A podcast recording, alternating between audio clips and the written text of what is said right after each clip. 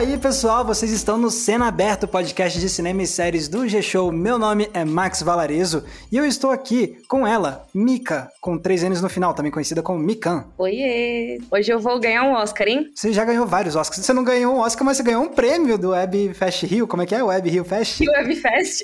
Rio Web Fest, parabéns, ó. Pra quem não sabe, Mika ganhou o prêmio aí pela série de vídeos dela de autópsia de Game of Thrones. Ai, Parabéns. gente, que vergonha. Obrigada. Ela tá fazendo YouTube bait. É isso, é isso. YouTube Bait.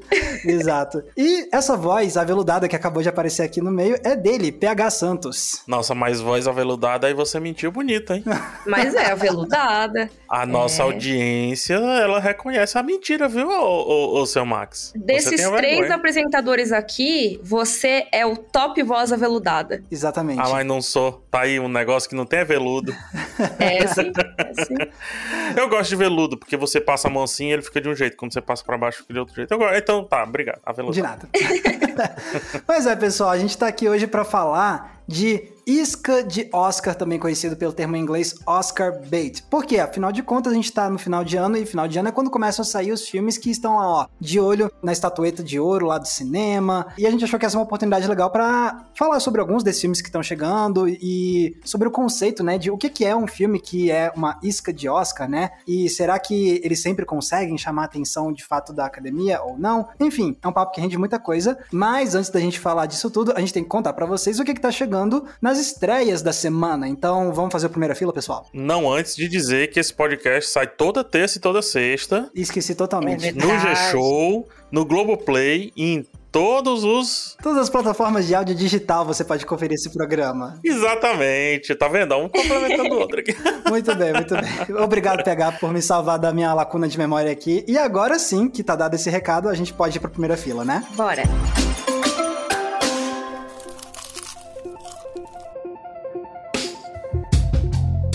Ok, então cá estamos sentadinhos na primeira fila e vamos começar pelas salas de cinema, o que, que tá chegando aí no dia 2 de dezembro. Pra começar, tem Resident Evil, bem-vindo a Raccoon City. Sim, mais um filme da franquia obrigado. Resident Evil. Diga lá, PH. Não, você tava dando bem-vindo, obrigado. É verdade, é bom quando a gente chega, né? É uma cidade amigável, assim, nenhum perigo, sempre uma recepção muito boa. Exatamente. Pois é, então pra quem não sabe, esse é um filme da franquia de Resident Evil, mas que se passa lá em 1998 e ele vai pegar muita inspiração nos jogos de forma um pouco mais direta mesmo, assim, nos primeiros jogos de Resident Evil, comparado com todos os filmes que saíram lá vários anos atrás com a Mila Jovovich. É, então esse não tem, né, a personagem que tava desde sempre da Mila Jovovich. Tem a Kai Scodelario, que inclusive é uma atriz brasileira, né? Ela tem origens brasileiras. Ah, não sabia, que legal. É, sim, ela era de skins e tudo mais. E ela estrela esse filme junto com o Robbie Amell e a Hannah John Kamen. E eles fazem, né, esses personagens super conhecidos aí. Tem a Claire Redfield, Jill Valentine, Chris Redfield. Também tem o Leon e todos esses personagens que são conhecidos dos jogos. Também tá chegando aí King Richard Criando Campeãs, que é uma cinebiografia para contar a história do Richard, que é o pai da Venus e da Serena Williams, as tenistas mundialmente aclamadas e que fizeram história na, na história do esporte, do tênis. E é um filme aí que tá chamando muita atenção, já, já tá dando burburinho aí pela performance do Will Smith, que interpreta o pai delas. É, eu assisti o filme Ah, legal, não sabia. e a gente vai falar hoje de Oscar bait, né? Então a gente vai falar bastante desse filme. Exatamente. já imaginei. Mesmo se a gente não falar sobre ele, a gente vai falar muito sobre ele, entendeu? Exatamente. Fora isso, tá chegando também Clifford, o Gigante Cão Vermelho, que é uma animação que é de um personagem bem conhecido já dos livros infantis e tudo mais, que é esse cachorrinho vermelho, e aí a. Não, cachorrinho é. Cachorrão. Ele começa como um cachorrinho, e aí, graças ao amor Ah, tá. de sua dona, ele vai ficando gigante. Literalmente gigante. Spoiler, hein, Max? Está na sinopse, né? Na spoiler. não. Não, e tá no Tudo bem. pôster. E assim, eu vi o trailer desse filme e eu fiquei completamente transtornada. Porque é muito assustador. Então, assim, eu fiquei com muito medo desse filme, real. Mas tá aí, Clifford, o Gigante Cão Vermelho é uma das estreias. Tá chegando também Yingatu, o filme, que é um documentário do José Barahona. Então, o filme é um diretor português, né, que vem visitar aqui a nossa parte da Amazônia, digamos assim, e ele vai buscando, digamos, resquícios de povos nativos, né, dos índios, e vai tentando entender como que se deu essa mistura da nossa língua e finalmente ele esbarra no Nhengatu, né, que é justamente essa todo esse, pode chamar de dialeto, ô Mika? Então, o Inhangatu ele é considerado uma das línguas gerais que a gente tinha no Brasil antes da imposição oficial do português, né? O Brasil durante muito tempo é, é engraçado dizer isso porque muitas pessoas não sabem, mas a gente não falou português desde o começo da colonização. Existiram muitas fases da comunicação no Brasil e aí foram surgindo não só idiomas, mas também outras línguas que surgiam ali das famílias, dos troncos do tupi ou do tupi-guarani e também de outros, né? Às vezes até trazendo influências dos idiomas trazidos pelos europeus, mas que iam se mantendo como línguas de comércio, línguas francas mesmo, entre os vários povos indígenas que você tinha ali e também entre os colonizadores. Só que isso acabou sendo banido ao longo do tempo, né? Proibido. Mesmo assim, ainda existem alguns desses resquícios em algumas comunidades, principalmente no norte do país. Então é bem interessante ver essa busca para registrar, porque os últimos falantes acabam diminuindo, né, ao longo do tempo. Sim, a gente tá se alongando um pouco, mas é porque eu acho um assunto muito importante e eu acho legal buscarem esse documentário, tá? Porque ele vem num momento, obviamente por coincidência, mas muito interessante, que é quando saiu aquela reportagem de alguns pais portugueses, né, falando que seus filhos estavam falando mais brasileiro, né, como eles falam, por conta do YouTube, do Felipe Neto, da, da popularidade dos irmãos Neto e, e, de vários youtubers infantis também. Por causa do Cena Aberta também. É isso, estão ouvindo. Inclusive, se tiver ouvinte português aí do Cena Aberta, manda um oi pra gente no Twitter, hashtag podcast Cena Aberta. Então é legal porque eu acho que é um documentário que vem na hora certa, sabe? Aquelas, aqueles assuntos que vem na hora certinha, então talvez se relacione bastante. Desculpa me alongar, mas é porque eu acho bem importante esse tema. Não, é um assunto muito interessante e é isso, é uma parte da nossa história que a gente acaba esquecendo, né? No fim das contas. O Inhangatu continua vivo em muitas partes do país de uma forma bem discreta, sabe? Exatamente. Então, ó, isso tudo foi a gente falando de Nhengatu. Para quem quiser pesquisar direitinho, se escreve N-H-E e-N-G-A-T-U. Fora isso, a gente tem o novo filme de Paolo Sorrentino, um filme italiano que se chama A Mão de Deus, que conta a história de um menino nos anos 80 lá na Itália, e aí a cidade dele tá toda empolvorosa porque tem a chegada da lenda do futebol, Diego Maradona, então não é à toa que o filme se chama A Mão de Deus. e, mas ao mesmo tempo vai ter toda uma tragédia que vai surpreender todo mundo, etc. Max, legal porque Paulo Sorrentino, diretor do The New Pope e The Young Pope. Então, duas séries bem legais aí sobre papas e tudo mais. Tô curioso para ver, tô curioso. E fora isso, a gente tem também Missão Resgate, novo filme de ação com ele, Liam Neeson, e também tem o Lawrence Fishburne, que estão juntos nesse filme sobre um motorista de caminhão que tenta resgatar mineradores que ficaram presos dentro de um desastre de uma mina de diamantes. Caminhões no gelo com Liam Neeson, é isso. Olha, é exatamente, precisa de mais. Passando agora então para as estreias de Netflix. A gente tem algumas séries entrando aí. Uma delas é Elfos, primeira temporada, que é uma série de terror e de fantasia da Dinamarca e que ainda por cima é temático de Natal. Você tem uma, as férias de Natal e uma família descobre que pode ter algo ancestral e misterioso na ilha onde eles estão morando. Gente. É, pois é. Então, além... Eu acho que é o Natal perfeito, assim, terror, fantasia, Dinamarca. Eu acho que é perfeito. E terror. Fora isso, também tá entrando a terceira temporada de Perdidos no Espaço, a nova versão dessa série clássica de ficção científica. Também tá entrando a segunda parte de La Casa de Papel, quinta temporada. E, para quem é fã de anime, tá chegando aí a nova temporada de JoJo's Bizarre Adventure. Cara, será que finalmente La Casa de Papel termina? Agora é, é a quinta temporada, é o final final, né? Porque eles tinham falado, ah, é o final parte 1. É tipo quando você tá fazendo o trabalho da faculdade, tipo, versão final, final de verdade, final finalíssimo. É isso, agora vai. Agora é vai. é, então acho que agora é o final final. Ah, é. E essas foram as séries, mas também tem filmes entrando na Netflix essa semana. Um dos destaques é Ataque dos Cães, o novo filme da Jeanne Campion, a premiada diretora neozelandesa. E esse novo filme tem Benedict Cumberbatch, Kirsten Dunst, Jesse Plemons e é um filme sobre um fazendeiro que tem problemas sérios aí com a esposa do irmão que mora perto dele e com o filho adolescente dela. Só que aí começam a surgir alguns segredos antigos da família e a gente vai vendo o drama se desenrolar a partir daí. Também tá chegando aí Viagem ao Topo da Terra, que é uma animação francesa, mas apesar de ser francesa, ela é baseada numa série de mangá.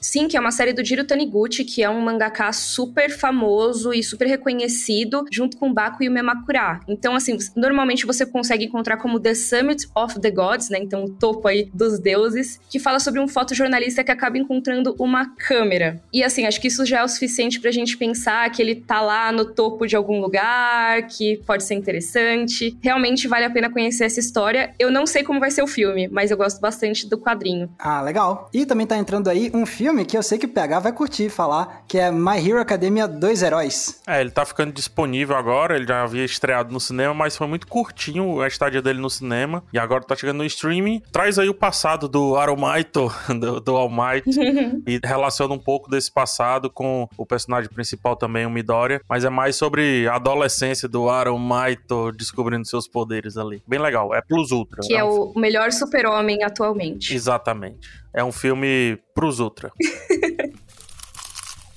E também tem outra estreia que é de temática de Natal, que se chama Um Crush para o Natal. Já tô achando engraçado que tem crush no título, como as coisas estão mudando, né? Agora a gente tem até esse termo aparecendo no título do filme. é isso. Ano Mas que vem é, a esse gente é um vai filme ter um sobre- cringe de Natal. É, eu fico pensando daqui a 10 anos que fica aquela coisa bem datada, né? Imagina, você vê daqui a 30 anos tem um filme, ah, e um broto não sei o que, não sei o que lá. Então, essas coisas são legais, mas são perigosas, né? Filme sobre botânica, né, Mika? é, um broto. Então, Um Crush para o Natal é uma comédia sobre um rapaz que ele quer fingir pros pais dele que ele tem alguém na vida dele, uma pessoa especial, então ele pede pro amigo dele, o melhor amigo dele, fingir que é o namorado dele. Então, uma situação bem clássica aí de comédia, filminho de Natal aí pra quem quiser conferir. O desdém do Max com o filme de Natal, Mika. É verdade. Não, não, não, não. Eu não tenho desdém nenhum com filme de Natal. Eu acho que, na verdade, é o PH que tem desdém que- com os filmes de Natal. Pelos últimos episódios ele já demonstrou isso. E aí agora tá passando pra mim. Essa, essa Max Valares. É, porque do- dos- eu acho que foi semana passada, alguma coisa tipo, ai, mais filme de Natal, não acredito, não sei o quê. Nossa, você tá fazendo isso na cara dura, Max Tô Valares. fazendo isso mesmo.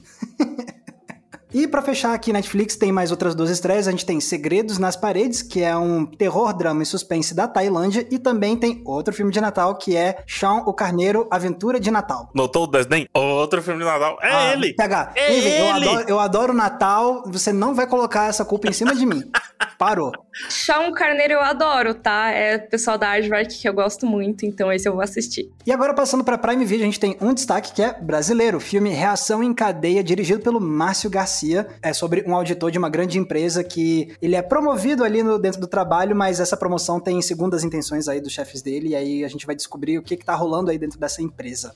Vamos passar então para HBO Max, que na verdade a gente ainda não tem nenhuma data exata, mas a gente sabe que muito em breve tá entrando Duna, o primeiro filme, né, parte 1. Aí entre finalzinho de novembro ou comecinho de dezembro a gente não recebeu uma data específica, mas se vocês estiverem a fim de ficar de olho, tá aí. Passando agora para Globoplay, que tem um grande destaque que é Marighella, que tá chegando aí no catálogo dia 4 de dezembro. E bom, vocês já- já sabem que a gente já viu Marighella, a gente já fez todo um episódio, então se vocês ainda não conferiram e ainda não ouviram o nosso episódio, vai lá assistir Marighella e depois ouve o nosso episódio aqui do Cena Aberta sobre esse filme. E passando agora para Disney Plus e Star Plus, Disney Plus tem alguns destaques. A gente tem Diário de um Banana, entrando aí hoje, dia 3 de dezembro, e também tem o especial de Natal de A Era do Gelo. E fora isso, no Star Plus a gente tem a temporada 1 de Insânia, série brasileira criada pelo Lucas Vivo, que tem Carol Castro, Rafaela Mandelli, Rafael Losso, e que acompanha a história de Paula, que é uma policial forense que sofre um acidente e aí ela passa por uma experiência extremamente traumática e ela acaba indo para um hospital psiquiátrico e aí lá começa a acontecer uma série de eventos misteriosos. Então, isso aí é Insânia, que tá entrando no Star Plus. E também tá entrando aí para quem gosta de A Chegada, grande filme de Denis Villeneuve de ficção científica, tá entrando aí também no catálogo, se você quiser conferir no Star Plus. Essa foi só a nossa cota de puxar o saco do Villeneuve hoje.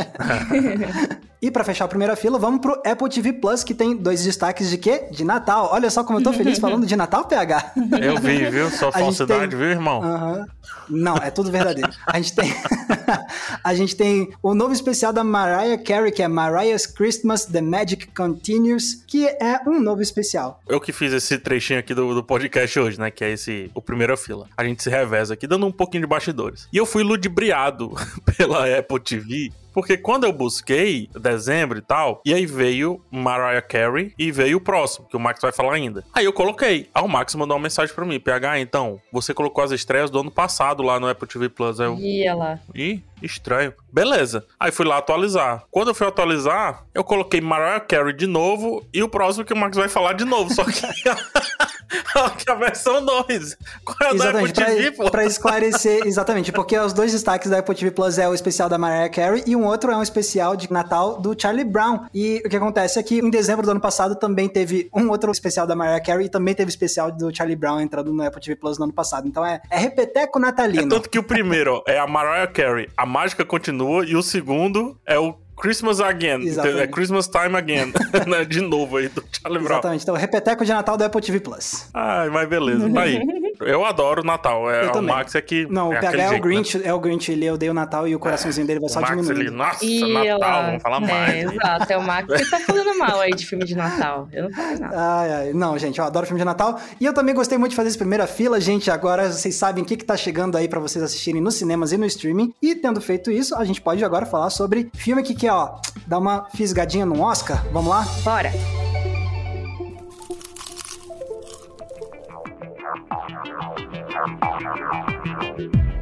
Então é, gente, vamos aqui falar sobre Oscar bait ou isca de Oscar, que, como eu comentei na abertura do episódio, a gente tá agora no final de ano e Isso agora... é um prato? Iscas de Oscar? É, uma por... vamos pedir uma porção no quiosque da praia de isca de Oscar. Ah, adorei, muito bom. Mas é, então, como eu tava falando na, na, abertura, a gente tá agora nesse final de ano e aí começa a estrear esses filmes que estão, ó, de olho no Oscar e tal. E assim, é sempre nessa época também já começa o papo de ó oh, lá é aquele filme, hein? Ele que esse filme é feito na medida pro Oscar. Então, vamos começar por tentar definir o que que é, né, um filme Oscar bait, um filme isca de Oscar. Como é que vocês definiriam? Ai, vamos lá, né? É aquele filme que você vê de longe as intenções dele, se liga? você já sabe por que ele foi feito, né? É, se liga aquele quando você tá no amigo secreto, Aí você começa assim: meu amigo secreto é um homem. Aí, tipo, só tem um homem na sala, sabe? meu amigo secreto é alto. Aí, tipo, todo mundo é bem baixinho na sala. Tem uma pessoa alta, sabe? O filme do Oscar é assim, assim. Meu amigo secreto é um homem soldado da Segunda Guerra Mundial. É isso. Se fosse, fosse com Oscar Bento, seria isso. Acho que é por aí mesmo. E ele está chorando, né? Ele está sendo bem melodramático. E ele emagreceu muito, ou engordou muito, e tá usando muita maquiagem diferente pra fazer esse papel. Eu posso aqui fazer um adendo rapidinho? Eu vou responder, eu vou responder, Max, mas Mika debochada é o melhor personagem que existe. Ah, como assim? Tem registrado. é porque é muito bom quando você tá debochado, é muito bom. assim, o Oscar bait, não necessariamente o Oscar bait, mas esse tipo de filme, são filmes incrível que tem várias fórmulas, só que eles, eles, fazem parte de um conjunto maior de fórmulas, que é as fórmulas que cabem pra fórmula Oscar, entendeu? Então é mais ou menos assim que eu vejo. É, é um filme que parece que ele desde o começo foi concebido para tentar ganhar um, pelo menos indicações ao Oscar, né? É, eu não sei nem se ele quer ser assistido, sabe? Às vezes. é, às vezes não, às vezes ele é só para dar prestígio para aquele estúdio, para aquele diretor. Pode ser também. E a gente tava falando, né, que começa a chegar muitos desses filmes agora no final do ano, né? E por que, que esses filmes estreiam tanto no final do ano? Porque é, é isso, tipo, você tem o, nas regras do Oscar uma janela de período, tipo, ah, pra concorrer no próximo Oscar, o filme tem que ter sido exibido durante não sei quantos dias numa sala de cinema nos Estados Unidos, no período entre X e Y. Então, eles estão dentro ainda dessa janela, mas eles estão perto o suficiente da premiação do Oscar do ano que vem para ficar fresco na memória da academia, né? É, tem o caso clássico, que é um filme chamado Crash No Limite. Ele concorreu a 2006, 2007, por ali, enfim. Concorreu com o Brokeback Mountain, que também pode ser hoje, na época não, mas hoje pode ser considerado um Oscar bait também. E o Crash No Limite ganhou melhor filme, né? Só que ele foi um filme que estreou, assim, quase por, sei lá, junho, sabe, no ano. Muito longe pro Oscar, muito longe. Então o estúdio reestreou o filme no final do ano. Olha só, não lembrava Ele estreou disso. duas vezes no mesmo ano para que ele fosse pro Oscar, entendeu? Nossa, não lembrava disso. Não só ele, mas tem outros casos. Eu tô trazendo o Crash porque o Crash chegou a ganhar o Oscar de melhor filme. Então é um dos casos bem emblemáticos de um filme que o estúdio encontrou, dada a repercussão, e disse: "Não, vamos reestrear". E ele reestreou para ficar mais quentinho, e aí foi indicado ao Oscar e de fato levou poucos prêmios e um dos prêmios foi o de melhor filme. E eu acho que é legal até a gente puxar então a janela do Oscar, né? Por que que tem todas essas estreias?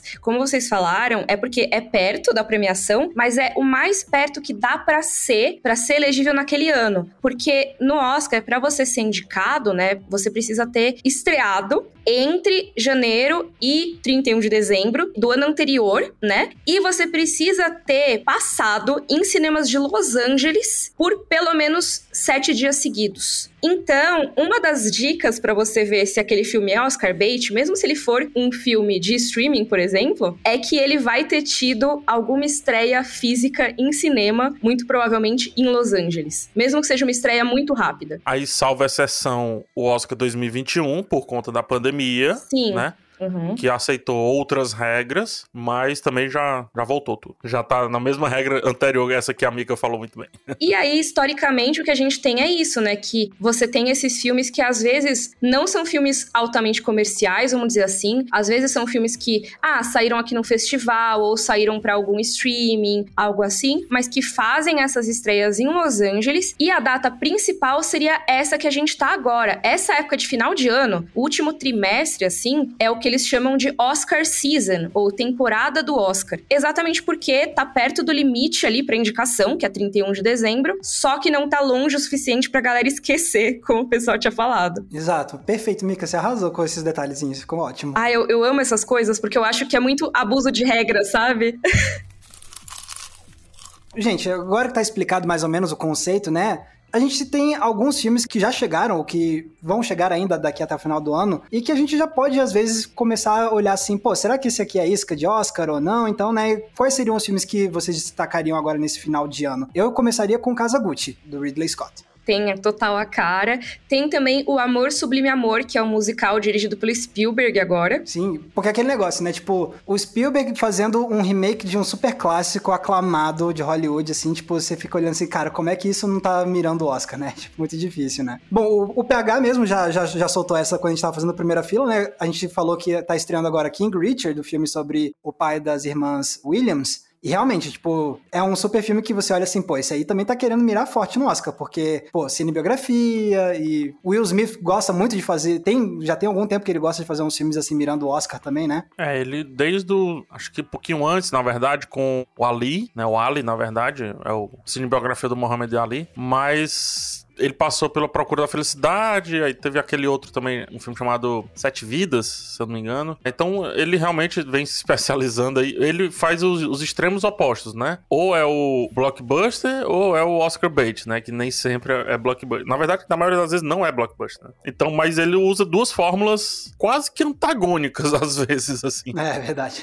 Ele faz lá aquele Projeto Gemini e King Richard, entendeu? Projeto Gemini é pra vender tecnologia, o King Richard é pra vender filme pro Oscar. Então, Ó, PH, você já viu esse King Richard, né? Sim, eu vi. Então, me, me diz aí como, qual seria a sua opinião já, assim, avaliando, às vezes, ou o filme ou o Will Smith nesse filme, já pensando em Oscar. Como é que você avalia? Então, aí é que entra um pouco de uma, uma confusãozinha mental, porque ele é um bom filme. O, o, grande problema dele é que você sabe por que, que ele existe, assim. Ele realmente existe para contar essa história ou ele existe para buscar prêmios ali, para buscar, assim, a escolha do Richard e não escolher, por exemplo, as duas, né, a, a Serena ou a Vênus para o recorte, já é para dar uma carga dramática de quem tá vendo de fora, entendeu? Então já é para se identificar assim fortemente. É a história do pai, o pai que se dedicou para aquilo, que ao mesmo tempo que se dedicou, quem resolve dentro de quadra são as filhas, que são realmente excelentes, brilhantes, geniais tenistas, né? Então ele é todo muito montadinho, aquela história é toda muito montadinha para caber no drama, para ser lembrado, para ser marcante, pra gente se sentir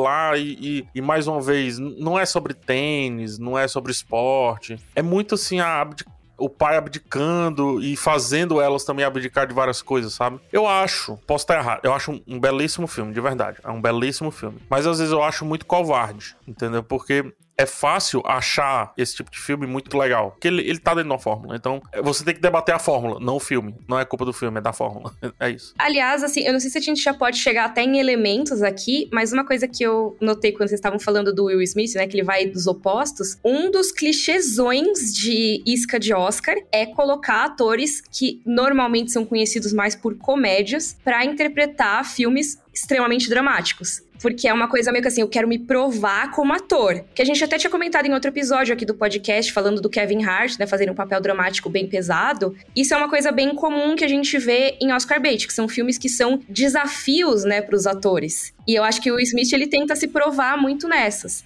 Acho que o Tom Hanks é um ótimo exemplo disso. Tom Hanks, ele veio da comédia. A gente tem o Jim Carrey, né, com um Brilho Eterno. A gente tem o Ben Stiller. Caraca, é mesmo. Pô, o Adam Sandler. Adam Sandler. O Adam Sandler, verdade, em Uncut Gems, né? Exato. Duas vezes. Não, três vezes o Adam Sandler. Porque ele também teve no Merovitz e o Reino sobre mim. Uhum, é verdade. É, e por que, que eu falei do Tom Hanks, né? Porque é Filadélfia, né, gente? Ele tava lá, um monte de comédiazinha, bonitinha, não sei o que. Aí, poxa, Filadélfia, sabe? Ultra drama, aquela coisa também, o personagem passar por modificações corporais, né? O ator ter que passar por emagrecimento muito drástico, fazer um papel de drama muito forte. É, no King Richard é ao contrário. Ele engordou, né? O Will Smith engordou bastante para fazer papel. E isso é legal mesmo, isso que a Mika tá puxando também, porque é isso, assim, o, é um clichê cabuloso, assim, dos Oscar Bates, é esse tipo, ah, olha só esse ator ou essa atriz, como eles passaram por uma transformação, ou de, de fato, realmente, ou engordar ou emagrecer, ou às vezes é mais uma questão de, tipo, olha só como essa maquiagem ficou cabulosa, e essa pessoa tá conseguindo se esconder por baixo dessa maquiagem, então eu tô pensando já no Gary Oldman em A Hora Mais Escura, né? Não, o Destino de uma Nação. E até uma coisa que a gente comentou no episódio de cinebiografias, que aliás, muitas cinebiografias acabam sendo meio isca de Oscar às vezes. E eu fiquei pensando muito no Jared Leto, por exemplo, em Casa Gucci, que ele tá super maquiado e reconhecível, assim, e faz um pouco parte desse tipo de coisa que costuma ser bastante reconhecida pela academia. Ou era até, né? Não sei se agora ainda tá valendo esse tipo de coisa. Pois é, tipo, eu fico meio em dúvida, porque hoje em dia eu vejo tantas pessoas criticando isso quanto elogiando, sabe? Tipo, justamente porque virou um clichê tão grande de você, olha só, a pessoa tá aí, fez essa atuação super difícil, perdeu não sei quantos mil quilos quilos, ou engordou tantos mil quilos. Ó, oh, tá, mas e a atuação? tipo, legal, mas e a parte da atuação mesmo? Como é que tá? E, inclusive, eu ainda não vi Kazaguchi, pretendo assistir em breve, mas uma das coisas que eu tenho ouvido mais o pessoal meio que dando uma zoada é justamente o Jared Leto. O filme não é bom, não. O filme não é bom, o filme é pretencioso, o filme ele esquece a história que ele queria contar pelo menos uns 10 vezes e fica inventando outras. Ixi. Tem um fio narrativo complicado, com todo respeito, mas as atuações, algumas, vergonha alheia. Ia lá, tenso. A Lady Gaga e o Jared Leto, vergonha alheia. Agora eu tô mais curioso ainda para assistir esse filme, com certeza, só pra poder opinar também em relação a isso. Ai, ai. Esse lance do ator camaleão que o pessoal fala, né? Eu acho que também faz parte da fórmula daquele filme que quer ser indicado ao Oscar, mas não necessariamente tá visando ganhar o Oscar. Porque, entenda, pra eu me explicar melhor, né? Porque tem uns filmes que realmente são Oscar bait porque o, o estúdio quer um prestígio, porque o diretor, o escritor, quer que seja, querem prestígio, etc. Esses filmes, eles não estão preocupados com bilheteria. De jeito nenhum. Eles foram feitos para aquilo ali e fim. Mas, existe também aqueles que fazem fazem o mínimo para serem indicados ao Oscar e a partir daí ganham uma projeção de bilheteria. É isso que eu ia comentar, assim, tipo, eu não acho que necessariamente esses filmes não sempre estão pensando em bilheteria, porque eu sinto que alguns filmes também buscam a indicação no Oscar porque sabem que isso pode trazer uma bilheteria maior pelo prestígio, ó, tá indicado ao Oscar. E eu digo isso por quê? Porque tem um caso meio histórico que é de Franco Atirador. É um filme que estreou no limite para ser indicado ao Oscar, mas ele fez uma estreia minúscula em Los Angeles durante só sete dias focando principalmente na academia e nos críticos, conseguiu chamar a atenção, ganhou um monte de indicação e o filme de fato é maravilhoso. Se vocês ainda não assistiram, eu recomendo muito, o filme é incrível. Depois que saíram todas essas indicações, aí eles escolheram fazer uma estreia grande, justamente sabendo que as indicações a tantos prêmios no Oscar ia chamar atenção e acabou de fato funcionando essa estratégia. Então, meio que a indústria também já pegou essa lição de o franco atirador do Timino e, e já ficou prestando atenção nessa ideia. Ó, indicações aí ao Oscar pode chamar chamar mais dinheiro pra gente. É engraçado, você tava falando, eu tava refletindo, sabe? Porque também tem o filme que ganha popularidade no streaming por conta do Oscar. Uhum. E ao mesmo tempo, os streams hoje estão buscando seus Oscar baits, né? De fato eles não se preocupam com bilheteria em si. Eles se preocupam aí sim com mais prestígio que uhum. esse prestígio vai trazer watch time, vai trazer tempo de é tela. É verdade. Então é talvez verdade. por isso esse Oscar bait clássico, digamos assim, ele tenha passado por muitas mudanças, entendeu? É, até porque faz muitas décadas que a gente tem filmes desse tipo, né? Sim, não, e isso é legal você ter comentado, PH, porque aí já é um, uma estratégia um pouco diferente. Tipo, não é necessariamente o filme querendo ganhar dinheiro por si só no streaming, mas é tipo, é mais uma questão também do streaming querer se consolidar como algo de respeito dentro da indústria, né? Tipo, olha só, a gente também tem filme que tá indo pro Oscar, né? E isso também obviamente pode chamar mais gente para assinar, né? É, aquela coisa, ah, poxa, você acha que aqui a gente só faz enlatado, só faz coisa de baixa qualidade?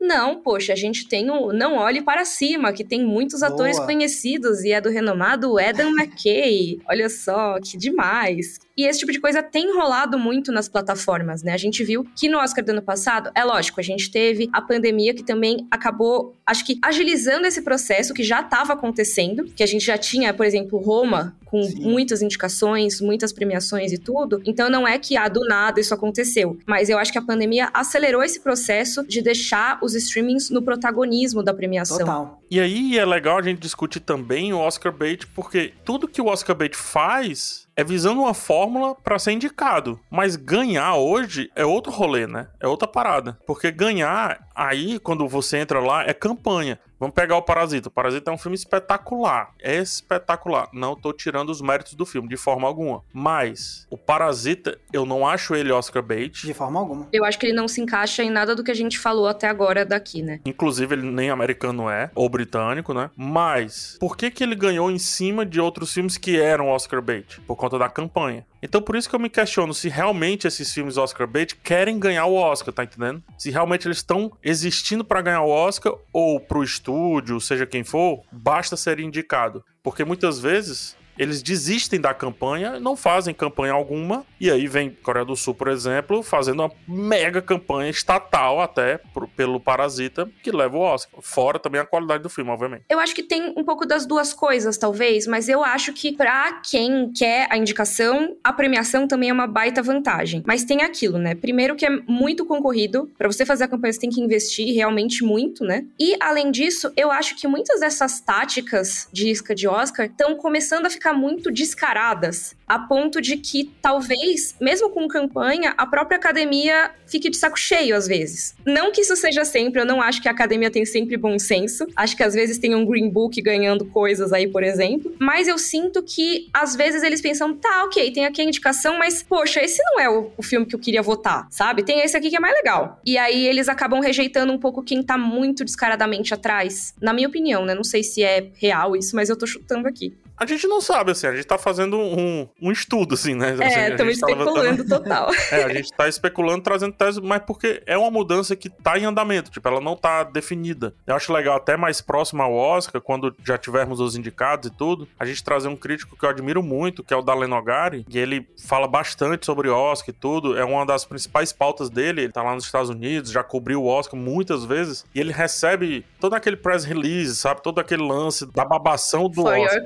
Your consideration. É, for your consideration e tal. Ele vota no Critics' Choice, o único crítico brasileiro que vota no Critics' Choice Awards. Então ele pode conversar bastante sobre essa percepção a partir das indicações desse ano, porque as indicações do ano passado foram muito deturpadas, não no mau sentido da palavra, tá? Modificadas, talvez seja uma palavra melhor, foram muito modificadas por conta da pandemia. Então, passado é um pouquinho exceção. Tanto que quem ganha é um filme independente, que é o Nomadland. Que sim, teve uma campanha enorme. E que não, não tem nenhum Oscar bait dentro daquele filme. A não ser, sei lá, uma pegada mais contemplativa de que são vários filmes que chegam ao Oscar, principalmente filme estrangeiro, mas não levam. É, e que eu acho que nesse caso não seria nenhuma coisa muito de Oscar, apesar de ser uma característica comum a vários filmes indicados, eu não acho que seja algo que o filme é feito especificamente para ganhar um Oscar sendo contemplativo, né? Eu acho Sim. que faz parte de muitos outros filmes que não são Oscar bait, né? Para esses filmes, inclusive, Mika, tá sendo mais fácil ganhar quando você chegar ao Oscar, porque tá lotado de Oscar baits, as pessoas colocam esses Oscar baits num lugar comum e aí quem chama atenção são Nomadlands, Parasitas e etc da vida, entendeu? Tem a campanha? Tem a campanha. Mas também o que se destaca é o único que não tá fazendo Oscar bait, né? Também acho que tem alguns filmes que também tentam a isca do Oscar, já pensando também em certas categorias. Então, às vezes, eu acho que. Bem lembrado. A, às vezes tem uns filmes que assim, ó, beleza, esse filme aqui tá, tá querendo o, o Oscar de melhor figurino porque é um drama de época, vamos dar para esse aqui. Melhor edição de som, esse filme de guerra aqui da Segunda Guerra Mundial, vamos dar pra cá também. Você tem a cinebiografia, a gente já comentou aqui, né, que cinebiografia e atores passando por transformações físicas para se transformar nos personagens reais, isso chama atenção, já vai dar uma esquadra para as categorias de atuação, por exemplo. Então eles podem acabar sendo contemplados nessas categorias que não são necessariamente as mais chamativas, tipo melhor filme. E aí você pode acabar então sobrando meio que essa atenção para melhor filme e para outros filmes que não são necessariamente esses que estão visando um Oscar específico de alguma categoria, né? Eu tô, eu tô gostando mais do que eu esperava, viu, dessa nossa discussão.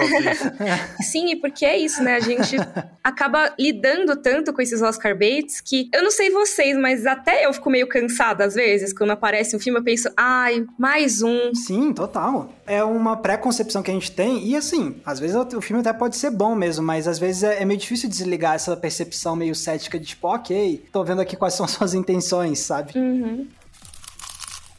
Vamos pegar os maiores vencedores do Oscar, vamos dissecar um pouquinho eles, porque eu acho que a gente consegue chegar uh, na síntese do que seria um Oscar bait que deu certo e do que não deu certo. Pode ser? Hum. O Titanic, que é junto com o Ben-Hur de 59 e junto com o Senhor dos Anéis, mais precisamente o Retorno do Rei, que é o terceiro filme, cada um tem 11 Oscars. Então eles são os maiores vencedores. Ok. Desses três, dois nós temos também blockbusters, né? Eu não lembro se o Ben-Hur foi blockbuster, mas ele vem de um conceito pré-blockbuster, então eu vou Uhum. retirar ele dessa lista do blockbuster, tá? Não, não, ele é um blockbuster. Mas só que ele vem antes do conceito, né? Não, agora eu vou ter que dar a O Max, palestra. Max subiu já no palanque. Vamos lá, vamos lá. Dependendo da sua palestra, a gente já promete um programa. Ai, ai, não, é porque eu fiz um vídeo sobre isso recentemente, sobre o conceito de blockbuster e, tipo, e na época de Ben-Hur, o, o termo Não, blockbuster mas pera, pera, já segura, era segura, famoso. Marcos, segura, segura. Vamos fazer um cena aberta bait agora. Ah. Por favor, faça a explicação resumida disso pra gente fazer um programa sobre blockbuster. É verdade? Tem que ter. Por favor, não entregue o ouro agora, seu Marcos Valareza. Não, eu só vou dizer que a ideia de blockbuster sendo aplicada a filmes, isso já tá presente desde os anos 40. Então, desde os anos 40 você já tem o termo blockbuster sendo aplicado a grandes filmes de grande sucesso e de grande bilheteria. Só que o conceito foi evoluindo com o passar do tempo e aí quando chega em Tubarão, ele adquire um outro sentido que é mais perto do que a gente utiliza hoje. Mas então, por isso que eu digo que Ben-Hur já pode ser considerado um blockbuster até para os parâmetros da época em que ele saiu. Perfeito. Então corrobora mais ainda com o que eu vou falar, na real. Porque os três maiores vencedores do Oscar são três blockbusters, certo? Sim. Quando a gente vai olhando a lista, o próximo, que também é um blockbuster agora com essa definição, é Amor Sublime Amor, ele já pode ser considerado mais Oscar bait do que esses outros três. Concordam ou discordam? Olha, eu não sei, porque o Titanic, ele não me parece ser um filme necessariamente feito pensando no Oscar, mas ele tem muitas coisas que, tipo, o drama de época, a história de amor em que o amor é, tipo, a coisa mais importante, entendeu? Então eu já O vejo. figurino, É, a tecnologia. isso. Eu acho que o Titanic, ele é um filme que ele é feito pra ser mais do que isso. Sim. E eu sei que isso pode parecer, ai, tô xingando todos os filmes Oscar bait e tudo mais. Não, gente. É, na verdade, tô um pouco, talvez. Tem nada, não. Mas assim, pelo que eu entendo de Titanic, não sei muito dos bastidores, eu sei que o James Cameron é meio megalomaníaco mesmo. Então, na minha visão sobre ele, ele fez o Titanic pra ser algo histórico por si só, Uhum. Sem pensar em Assim como Oscar. ele tá fazendo agora com Avatar, né? Exato, ele quer ser o cara que vai ter o maior, o melhor, o mais tecnológico, o mais não sei o que lá, a maior bilheteria. Então, eu acho que pra ele o Oscar é assim, ah, vai vir naturalmente se meu negócio for bom, sabe? Perfeito, Mika. É tipo, é, eu quero fazer um negócio incrível, mas olha só, calhou de também se encaixar no que o Oscar gosta. Isso, então eu acho que apesar de ter alguns elementos em comum com os filmes iscas de Oscar, né? Então, por exemplo, isso que você falou, Max, dramas de época, tem essa coisa de ser baseado em acontecimentos reais, históricos, né? Isso é muito comum. Sim. Orçamento grandioso, efeitos especiais, não sei o quê. Eu acho que Titanic acaba transcendendo isso. Ele transcende o conceito da isca de Oscar, porque ele não parece ter sido feito exatamente pra agradar a academia. Até pelo formato dele, não sei. Tem atores muito novinhos, né? Não é aquela peça de ator, sabe? Não sei, não sei a opinião de vocês. Não, eu tô contigo, eu Concordo tô também. contigo. O que eu tô tentando achar é tipo um pensamento de que se realmente vale a pena você ser um Oscar bait. Esse é o meu questionamento olhando para essas listas dos grandes vencedores. Sim. Só pra continuar, Gandhi, Gandhi cai na lista do Oscar bait, mas poxa, é Gandhi, entendeu? Também tem outro esse ponto, Uhum. né? E aí a gente tem quem quer ser um milionário, Gente, eu amo, desculpa, eu amo quem quer ser um milionário. que eu sinceramente não acho Oscar bait, não acho. É, também não. Ele se diferencia o suficiente dos outros. É, e eu acho que o que vencer aqui desses grandes vencedores é o paciente inglês, talvez, por conta do melodrama. É mesmo assim, eu também nem sei, sabe? então eu tô me perguntando, não tem muito valido a pena ser Oscar bait, tá ligado? É, não, eu- mas eu entendi. Eu acho que é muito legal você ter trazido isso, PH, porque eu acho que isso acaba diferenciando muito, tipo, justamente o que é a isca de Oscar pela isca de Oscar e o filme que Aham. consegue ser prestigiado pelo Oscar, mas que vai muito além disso, que nem a Mika falou sobre Titanic. Não é porque um filme tá no Oscar e que ele é prestigiado pela academia que ele é necessariamente um filme que se encaixa no Oscar bait, porque eu acho que dá muita preguiça, muitas vezes, na ideia de um filme que é isca de Oscar, é justamente que ele parece estar tão focado em conseguir indicação que ele esquece de fazer um filme que seja algo melhor pra além disso, né? Tipo, 1917. Ah, desculpa, a gente engasguei aqui, justo, foi mal. Não, super justo. e é isso. Então, acho que quando você pega muitos filmes que são históricos no Oscar e que realmente são... Assim, aquele negócio, eu não acho que o Oscar é termômetro, de fato, dos melhores filmes da história, mas, de fato, calha que muitos são excelentes filmes. É um desfile de moda o Oscar, é. né? Não necessariamente você vai usar aquela roupa, mas tem conceitos ali que vão definir os próximos é anos. Isso, assim, eu acho que de fato você vai ter filmes que são muito bem sucedidos no Oscar e que vão fazer história tanto dentro do Oscar quanto fora do Oscar e que, beleza, você pode até encontrar elementos de Oscar bait neles, mas eles vão tão além disso, eles conseguem entregar uma obra que é tão mais impactante e que marca você que você esquece da busca pelo Oscar. E aí o filme fica na sua memória por outros motivos, é pela proposta artística mesmo dele e é isso. Ó, mas ainda tem um, uma coisinha aqui que falta a gente falar, que é sobre quando os filmes falam sobre cinema ou sobre Hollywood, como a academia gosta muito disso, e a gente tem um filme que tá chegando agora nesse final de ano que é muito isso, que é Being the Ricardos, que é o filme original do Prime Video, que conta a história da Lucille Ball e do marido dela, o Daisy, e sobre como era a relação deles, o trabalho que eles fizeram pra televisão. Para quem não conhece, Lucille Ball é uma figura histórica da televisão dos Estados Unidos, é basicamente uma das sitcoms mais influentes de todos os tempos, que é o I Love Lucy. Então você tem esse filme aí falando sobre um legado super importante de Hollywood e a academia adora isso, né? É uma coisa que a gente vê tanto no Emmy quanto no Oscar, né? Histórias sobre audiovisual sobre TV, sobre cinema, sobre Hollywood especificamente, são histórias que costumam, no mínimo, ser indicadas. Nem sempre elas é. ganham, mas pelo menos indicações elas costumam ter. Porque a gente não pode esquecer que quem vota normalmente na academia do Oscar são ganhadores de Oscars, ou seja, pessoas que trabalham nessa indústria. Então, quando elas vão ver uma história sobre trabalhar nessa indústria, elas vão achar da hora. Elas vão ver, às vezes, muito mais pontos positivos do que o público geral veria. O que não quer dizer que essas histórias não tenham pontos positivos, tá, gente? Mas eu acho que elas tendem a privilegiar esse tipo de história, exatamente porque fala muito, assim, diretamente com os sentimentos delas, né? Sim, absolutamente. Acho que um exemplo ano passado foi Mank, né? Que Sim. é isso, cinebiografia, falando sobre o roteirista de Cidadão Kane. Olha que é específico, é sabe? E assim, filme preto e branco, filme de época, com um ator renomado, né? Todas as caixinhas ticadas ali, ainda falando de Hollywood. Incrivelmente chato. Também não gosto desse filme, não. Eu pensei alto. Pois é, mas tem, tem isso também. Mas é isso, o Oscar Bates, ele não se preocupa em ser um filme legal de assistir. Ele tem que ticar as caixinhas.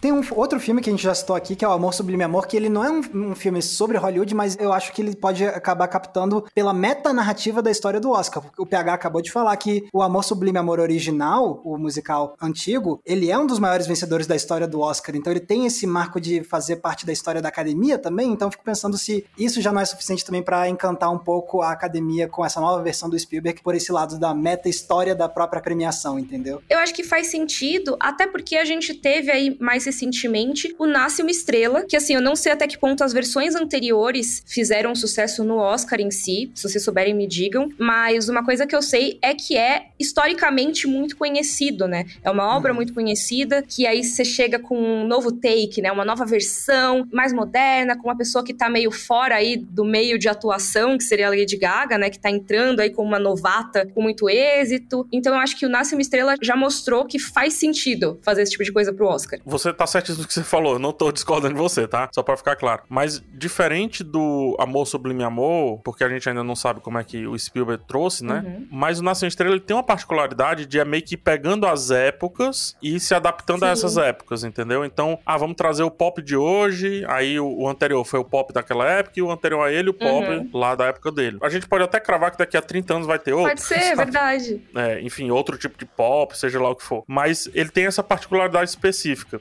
Ao mesmo tempo, aquela apelaçãozinha, né? Uhum. Do tipo, título conhecido, história conhecida, e por aí vai para realmente captar. Dentro dessa categoria, eu destacaria mais o La La Land. O La La Land, hum, total. total. Do tipo, gente, ó, fui feito para que Damien Chazelle fosse colocado num pedestal do Oscar. Sim. E La La Land traz muito isso. Além da homenagem aos musicais antigos, traz Los Angeles, que olha só que curioso, é apenas o local olha em só. que a academia fica e onde a maior parte da indústria votante tá. Traz a própria academia. É, exato. É, é a casa deles, uma história de amor sobre a cidade, usando elementos de filmes antigos. É feito sob medida para estar lá. Não quer dizer que La La Land não seja um filme legal, tá? Eu, inclusive, eu acho que é um guilty pleasure meu, sabia? Eu queria muito odiar La La Land, mas eu amo. Eu fui no cinema determinada a odiar esse filme, ah. e eu gosto dele. Eu tentei também.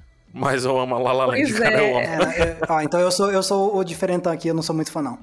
Eu amo, inclusive eu amo o final. O final é a melhor parte, PH, eu concordo muito com você. Eu acho que assim, eu fui muito pensando, nossa, que Oscar bait ridículo, vou odiar esse filme, que coisa chata, não sei o quê. Saí amando. Mas esse talvez tenha sido um dos únicos casos que eu entrei num filme pensando, nossa, que isca de Oscar do caramba. E sair gostando. Normalmente eu fico, ah, ok, é apenas uma isca de Oscar, não sei se eu curti. Não sei se vocês têm essa coisa de mudar de ideia depois que vocês entenderam que aquele filme tá com um objetivo muito específico. Sim, acontece direto. Eu tento então refletir sobre isso, mas ah, dizer que não é hipocrisia, né?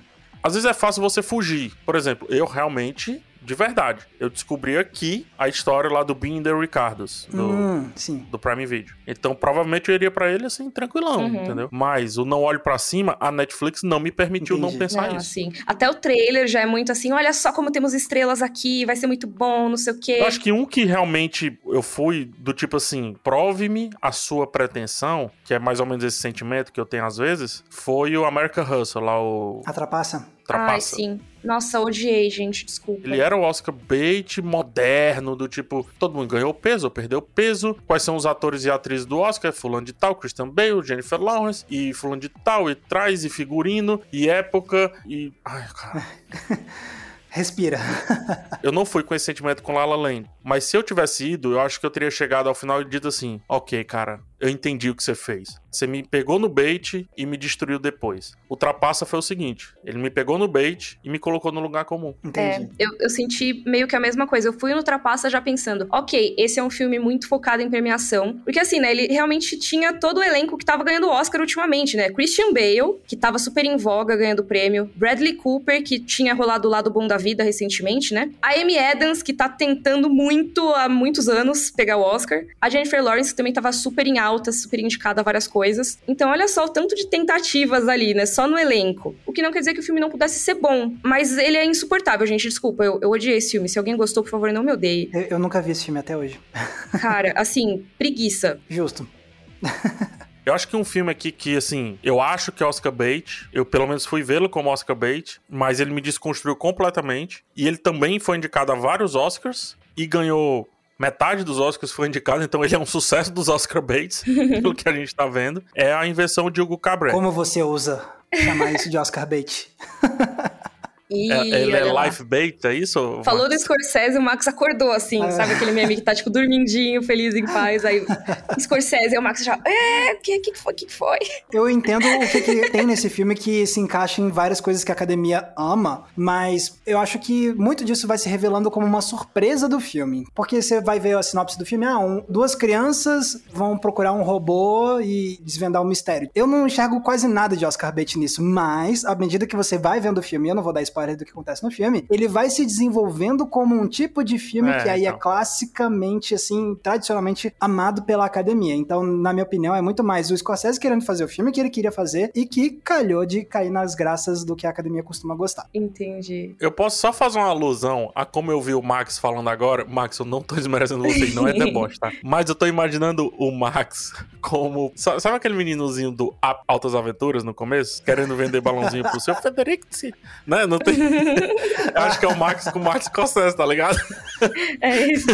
Eu vejo o Max todo dia batendo na porta do Max Scorsese. Seu Max, seu Max. Mas assim, sim, eu meio essa imagem, mas eu concordo muito com o Max nesse sentido. Eu acho que talvez sim, talvez ele tenha sido... Será que o Scorsese brincou então com essa percepção de propósito? Talvez seja uma coisa assim, olha, eu não vou vender esse filme como um Oscar bait, mas eu sei que como eu sou o Martin Scorsese, as pessoas vão ver esse filme. E aí ele vai fisgar a galera do Oscar. Então não acho que ele tenha sido feito marketing disso, sabe? Como a gente vê, por exemplo, o Não Olhe Para Cima, uhum. claramente é. Mas ao mesmo tempo eu não acho que ele tenha simplesmente ignorado que existia essa possibilidade, né? Ainda mais porque se você for ver, ele foi lançado exatamente na janela do Oscar, né? Claro, é um filme que ele é mais lúdico e tudo mais, então ele ser lançado na época do Natal faz sentido? Faz. É, e no ano dele também tem um filme bem mais Oscar bait, que ganhou o melhor filme, inclusive, né? Que é o Artista. Completamente. Filme 100% focado, né? Em indústria, em Hollywood e tudo mais, né? Mas é, então tá vendo, gente? Não é só porque um filme tem características que geralmente aparece em Oscar bait, quer dizer que ele vai ser uma isca de Oscar necessariamente, e aí tem muita coisa boa para assistir, com certeza, viu? Então, agora que a gente falou sobre todos esses filmes e todo sobre esse conceito do Oscar bait e tudo mais, vamos agora partir para o nosso momento de indicar filmes. Vamos falar de coisa boa? Vamos pro balcão da locadora?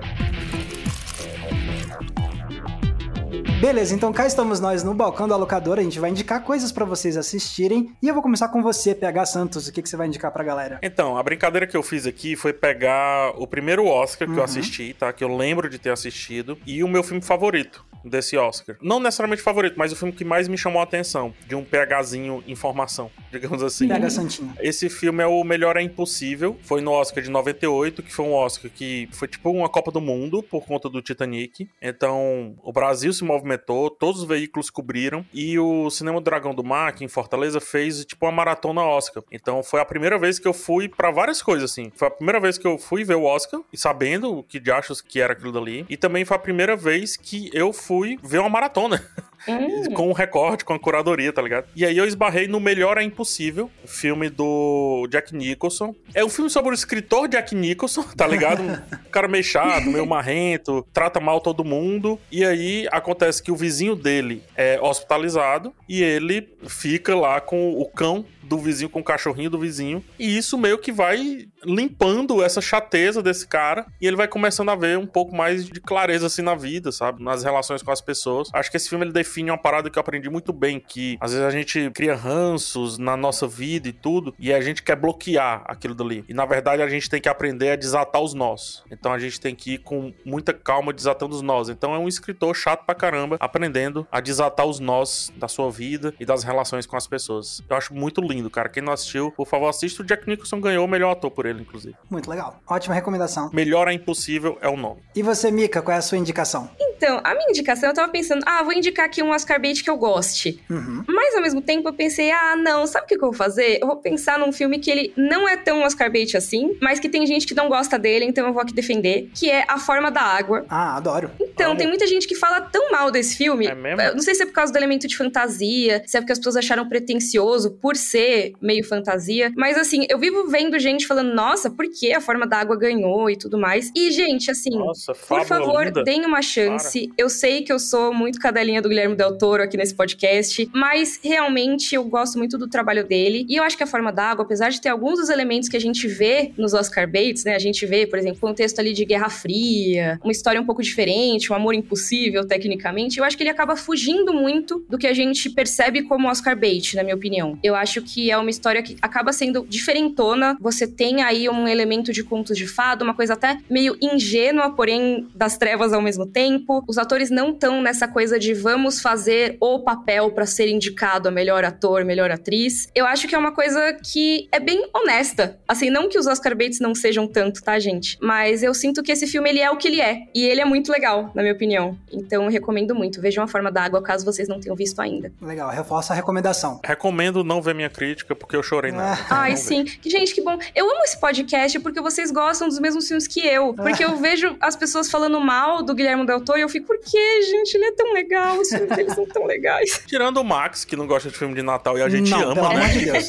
Aí tá, parou, é, é, essa parou, parou. Tá Tô até colocando meu chapéuzinho de Papai Noel aqui pra, ser, pra contradizer você, viu? e você, Max, qual que é a sua indicação? Então, a minha lógica foi assim, eu vou pegar um filme que arrasou no Oscar e que ele é aquele filme que você olha assim, ok, esse não é Oscar bait mesmo e ele se deu muito bem, que é Os Imperdoáveis, do Clint Eastwood, que veio ah. filme de 1992, venceu o melhor filme. Que filme maravilhoso. E assim, é um filme de faroeste do Clint Eastwood, que saiu em 1992, que conta a história do personagem do Clint Eastwood. Ele é um ex-pistoleiro que te deixou para trás uma vida de violência, mas aí ele tá precisando de muita, muita grana, porque ele tá mal das pernas. E aí chamam ele para fazer um último serviço e ele vai fazer esse último serviço. Parece a história mais clichê de faroeste, porém, o filme pega isso para fazer uma grande releitura, uma grande desconstrução, e é um, um dos maiores, se não o maior faroeste revisionista da história. É, assim, um filme maravilhoso. Tem vídeo no Entreplanos, meu canal, caso vocês ainda não tenham visto. Olha aí. E os diálogos, hein, Max? O negócio de arrepiar, assim, tudo, desde o diálogo da fotografia, assim, o filme é maravilhoso e arrasou no Oscar que ele concorreu. Daí, é um filme que não é isca de Oscar, mas que arrasou de qualquer forma. E mesmo que ele não tivesse sido indicado a Oscar nenhum, esquece o Oscar, vai só ver o filme pelo que ele é, porque ele é uma obra-prima. Já vale a pena. Mas, gente, eu sei que a gente tá quase sem tempo aqui, mas eu só queria expressar um desejo meu aqui. Hum. Toda vez que a gente fala do Clint Eastwood aqui no podcast, eu tenho a maior vontade da gente gravar um episódio só sobre ele e a filmografia dele, como ator versus como diretor. Porque eu acho que vai ser tão legal ter esse papo com vocês. Ó. Então fica aqui o meu sonho registrado Ok, registrado.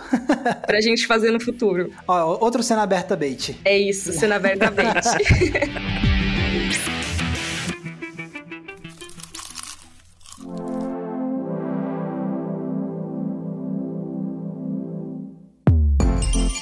Mas é isso, gente. Então eu adorei o papo, foi muito legal. A gente agora tá aqui precisando encerrar. Mas antes de mais nada, eu quero que vocês digam para as pessoas, PH e Mika, onde eles podem encontrar vocês na internet. Vamos começar com você, Mika. Você pode me encontrar entre os votantes da academia, não brincadeira. Você me encontra no Twitter como Rei Mica, no Instagram como Underline Miriam Castro e no YouTube, que é meu canal principal, como Mican, com três N's no final. Lá eu não costumo falar tanto de filmes mais Oscar bait, mas tem A Forma da Água, por exemplo.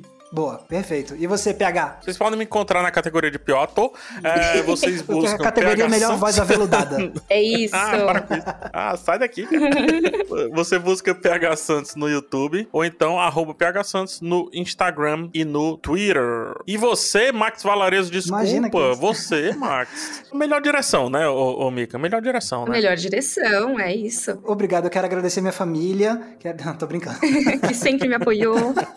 Vocês podem me encontrar no YouTube com o canal Entre Planos, tudo junto. E tanto no Twitter quanto no Instagram, vocês me encontram com a arroba Max Valarezo com um Z somente. E lembrando, pessoal, esse aqui é um podcast que vocês escutam toda terça e toda sexta no G-Show, no Globoplay e nas demais plataformas de áudio digital. E com isso a gente se despede de vocês. A gente se vê no próximo episódio. Um abraço, gente. Tchau, tchau. Tchau.